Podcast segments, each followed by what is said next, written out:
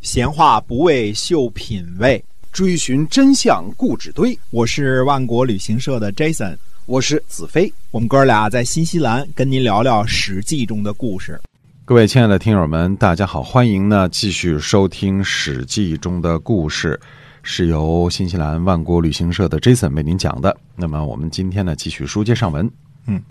上次呢聊到说轩辕皇帝啊，嗯二十五个孩子啊，哎，这个但是呢正妃啊生的呢是两个，嗯，那么这两个呢后边呢都他的后代呢就分有天下。这个时候我们就看出嫡出跟这个庶出的这个区别了。很明显的呢，正出的大夫人生的这个就是嫡传的。我们先说这个嫡传的啊，他生这两个儿子呢，一个叫玄霄，一个叫昌邑。那么皇帝呢，可能活的年龄比较长啊，哎，实际上呢，到皇帝崩了之后呢，是昌邑的儿子，也就是皇帝的孙子高阳，嗯那他继位了。他几位？嗯，帝高阳呢，就是帝颛顼啊，他的哦这他个就是嗯帝颛顼号呢叫颛顼帝啊。那么帝颛顼之后呢，是另一支的玄霄的孙子，嗯也就是这个皇帝的曾孙了啊嗯。那么他是帝喾啊。啊，帝喾，哎，那么这个就是这个五帝当中，我们说皇帝，那么颛顼、帝喾，这是前边的三帝。三位，那么嗯，后边呢是尧和舜，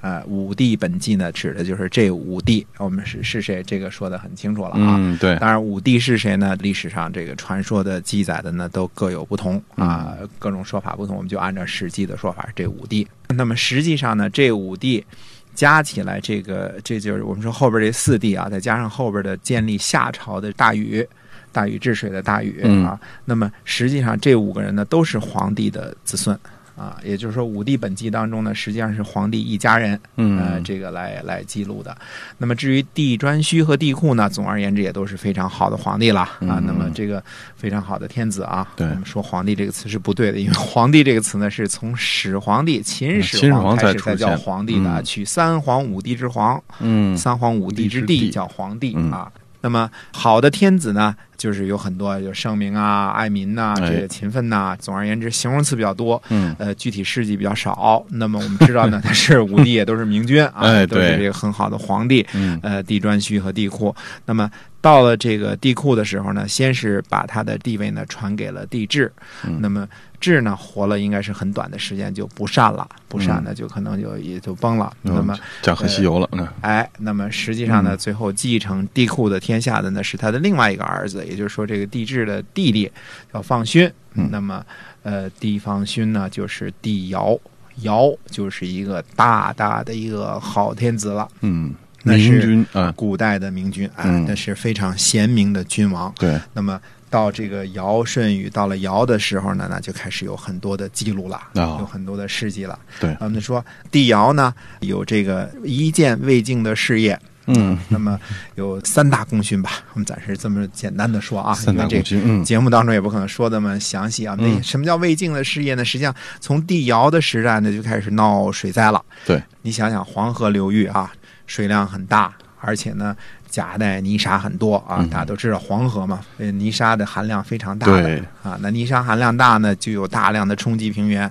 在这个没有人类居住的时候，那就自由的泛滥。反正是冲击一个平原不行，又改道又去别处了。对，那现在呢，有了这个人类居住，开始种庄稼了，开始聚居了，人口也开始爆炸了，嗯，开始成长了之后呢，那这个洪水呢就是一个大问题了。对啊，那这个是魏晋的事业，呃，是一个非常大的一个事儿。那么帝尧说呢，他在位七十年，那叫闹这个洪水啊，闹的是非常的厉害，叫嗯上上洪水滔天，浩浩淮山相邻。嗯，那么下民其扰，就说这个整天，你看那时候这个帝尧说的话就已经成对子了。中国人喜欢一阴一阳对仗的，哎，对来回来去跟后代的这个说对子是一个意思啊。是啊，这个讲究个平衡之美，哎，上上洪水滔天，浩浩淮山相邻，嗯啊，下民其扰啊对，这个事儿呢要解决，嗯但是呢，一直到帝舜。啊、也没解决了，直到大禹才把这事儿解决了啊，嗯所以这是呃后来我们慢慢说的故事啊，但是嗯这是一个魏晋的事业。那么说帝尧的功绩呢，其实最主要的一个功绩啊，他这个搞了立法，这个农业国家啊，嗯你要没有一个时间的这个观念啊，那就比较麻烦，我们说对守时。嗯而且我们现在推断，因为这个帝尧搞出来这个历法是什么呢？它认定一年是三百六十六天。那这个多一大天家知道是跟已经跟这个现代精确技术计算出来的绕太阳一周的这个时间嗯非常。现在的我们的计算是说一年是三百六十五点二五天，嗯对吧？或者叫三百六十五点二四一九什么很多很对多对小对数点儿多哎那么几个多那么小时一点儿，嗯哎，多那么一点儿。那那如果是零点二五天呢，那就靠这个呃闰日，对也就是二月有的时候是二十八天，有的时候二十九天，对，那把么它那给么。找齐了哈。找齐了，嗯哎嗯，我们一个同学就是呃二月二十九号的生日，四年过一 回啊，每年美国大选他都过生日啊，是啊，这个闰日生的啊，闰日、闰月、闰年嗯啊，那么这个 leap year，那当时这个帝尧的时候呢，已经知道呢，按照这个闰呃闰月的这种方法呢，来调整大小年儿了。嗯，而且我们观察呢，这个三百六十六天很有可能是太阳历，它是按照这个地球这个一周的这个计算，是参照了太阳的天数的。因为什么呢？你现在历法，我们说就是我们现在通行的是所谓的格里高利历了啊。嗯那么它的颁布的年代呢，是这个教皇格里高利在一五八二年颁布的。嗯，那么呃那就很晚了。那就对非常晚了，的那确么是，呃，在早期的历法呢，那么说最那个什么的历法呢，就叫做 Julian 历法，也就是 Ju- Julian，你就知道了，这是凯撒大帝的名号啊。那么 Julian 历法就是凯撒历法。这个历法呢是在公元前四十五年，听这个年代嘛，也是凯撒大帝的年代嘛，啊，二十五年是他的侄子沃沃大维称帝，对吧？这这之前都是凯撒的时代。呃，公元前四十五年立的这个所谓的朱利安历法，或者叫做凯撒大帝历法呢，它的这个算法呢，就跟后世的格力高利历它已经很像了。当然，它就是三十天，大月三十一三十一天，小月三十天，只是这个各个月份的这个时间不同了。嗯呃，直到格力高利呢，才定性现在这样一三五七八十十二是大月，其他都是小月，然后一个闰月，就这么的一个方法才定下来啊。可是你要看的话，即便是以公元前四十五年来计算的话啊，那这个也是帝尧的这个历法还是早了很多很多很多年了，对啊，远远早于这凯个撒罗马的哎这个这个。那么之前那么说罗马也有历法，呃，但是罗马的历法呢，基本可以断定是这个太阴历，就是所谓的按照月亮月参照的、啊。嗯那么嗯罗马的这个之前的历法呢，一年呢，呃，差不多只有三百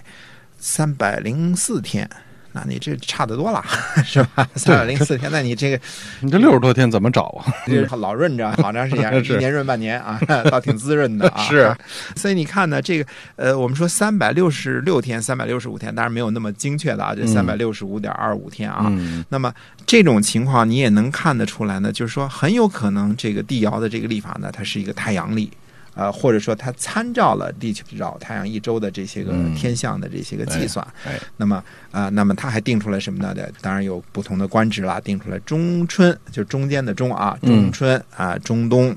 不是现在那中冬 啊，就是中秋啊，啊中秋啊中夏这个日子，那你定出中间了，那你季节就很分明的很厉害了。对呃，中秋这个词儿我们现在还用吧？对吧？对，现在哎还十用五哎中秋节没错啊，没错，哎，中敦、中春、中秋、中夏，哎，它都都给定出来。那嗯一年的历法呢，都是呃非常的分明了。那这个也是很了不起了，在帝尧的时代啊，嗯还很有可能还不是太阴历，还有可能是太太阳历。阳那历，你、嗯，那你这个是已经非常了不起的了，就是很早的时候已经有了非常完善的这样的历法了，精确的，哎嗯春夏秋冬很精啊确，的而这样且的一年是三百六十六天啊，这种想法靠这个闰月啊分这个大小年儿，给你来这个调整这个大年儿和小年儿。对，那这个已经是相当的、相当的精确了。你这对一年一年的算下来，已经非常的精确了还。没这是错帝尧的一大功绩。嗯，那么农业国家要守时，我们哎说呀这个守农时、劝农，那你守农时、劝农，你得时间先搞清楚了，是几月是吧？指导农啊农业生生产了，哎嗯这个很重要的一点，这是肯定是帝尧的非常大的功绩。嗯，那我们说呢，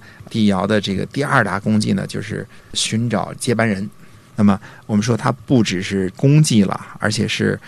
非常难得的一件事情嗯，啊！大家都知道呢，帝尧的这个后边接班人是舜啊，我们尧舜禹尧舜禹汤嗯啊，那就韦小宝的鸟生鱼汤 啊，古代名君啊。尧舜禹汤呢，那么是这么顺下去的。那么大家都知道呢，尧是让天下了，先说让许由，那么后来呢，这个实际上让给舜了。嗯啊，那么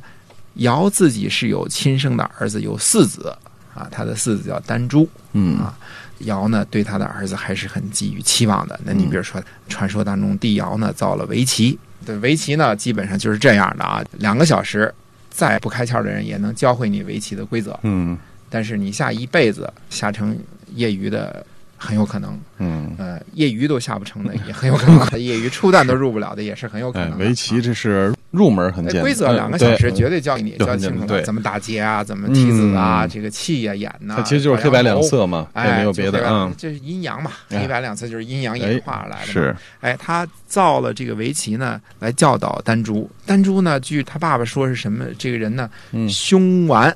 凶呢，首先这个看这脾气不太好，肯定嗯是脾气暴躁的这个人啊。对，嗯顽呢，呃，比较的刚愎自用，比较的顽固、啊，比较的不太变通，哎呃这么一个个性。啊，你这么一个你，你想想这个帝尧还是很对症下药的，嗯，对吧？你脾气暴躁了，那这个比较的不不开通，那下围棋是正好的一个事儿，哎，对啊，对吧？嗯你培养耐心，把你的火气降降啊，哎，呃，让你这个思维呢全面一些，多方面一些，别这个对打劫呢就忘了提子了，哎，呃，也别老站近角银边儿就忘了草肚皮了。要开局还得收官啊，嗯这些东西你都得，那完全是对照他的。当然，我们说哈、啊现在没有看到实际的例证说这个帝尧呢是造了围棋，嗯呃，那么基本上传说呢都是帝尧造的围棋来教导丹朱，就是为了教给他儿子的。那么他这个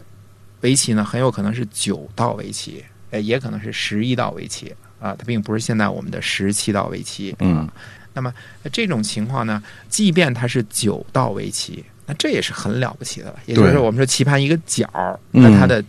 其中的变化、结争啊、先后啊，这个也是很多的了。嗯而且它是遵循着阴阳的方式，以黑子一白子来造的、啊，嗯也是一个伟大的发明，哎也是很嗯伟大的发明了。嗯那么他教导儿子很用心，但是最后呢，他实际上并没有把天下传给自己的儿子。嗯啊，他在传位这件事情上呢，呃，大家都知道的一件事呢，就是说，如果要是授权给了这个传天下呢，给了丹朱，那嗯天下人呢就不太高兴了。我们叫这个授给丹朱呢，那丹朱立的天下病。那么嗯如果不授给丹朱呢，那就天下立而丹朱病。那对自己的儿子呢，对，呃，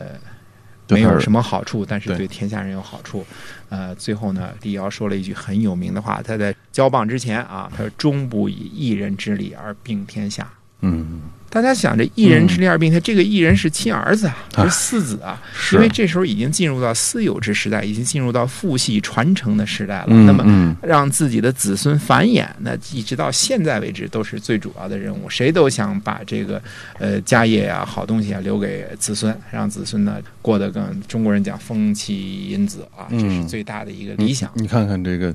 纪小胖三代传承下来的哈，谁这个在北朝鲜那些事啊儿，其实你看到现在这个社会还是有这样的，依对然是吧？全社会，所以他能够说“终不以一人之力而并天下”。那这一句话说下来，这是震古烁今的一句话，啊让我们说呃中国封建社会几千年，多少名人、英雄、帝王、将相、才子佳人啊，又有谁能超出这个范围呢？嗯，不多真，是，还还真真是，是不多啊！嗯啊，他能够把这个私情跟天下。呃，权衡之后呢，不让自己的儿子继承这个权柄，继承天下当天子，而把嗯权柄呢授给了舜。嗯，那这是一个非常大的一个工业。那这种对天下为公的这种想法呢，我们叫做禅让，把天下呢禅让给这个异性，并不是自己的亲儿子，嗯这是非常伟大的。那么说，在这个思想上伟大的，那么嗯就培养接班人的这个过程也是一大工业。那么到底帝尧是怎么样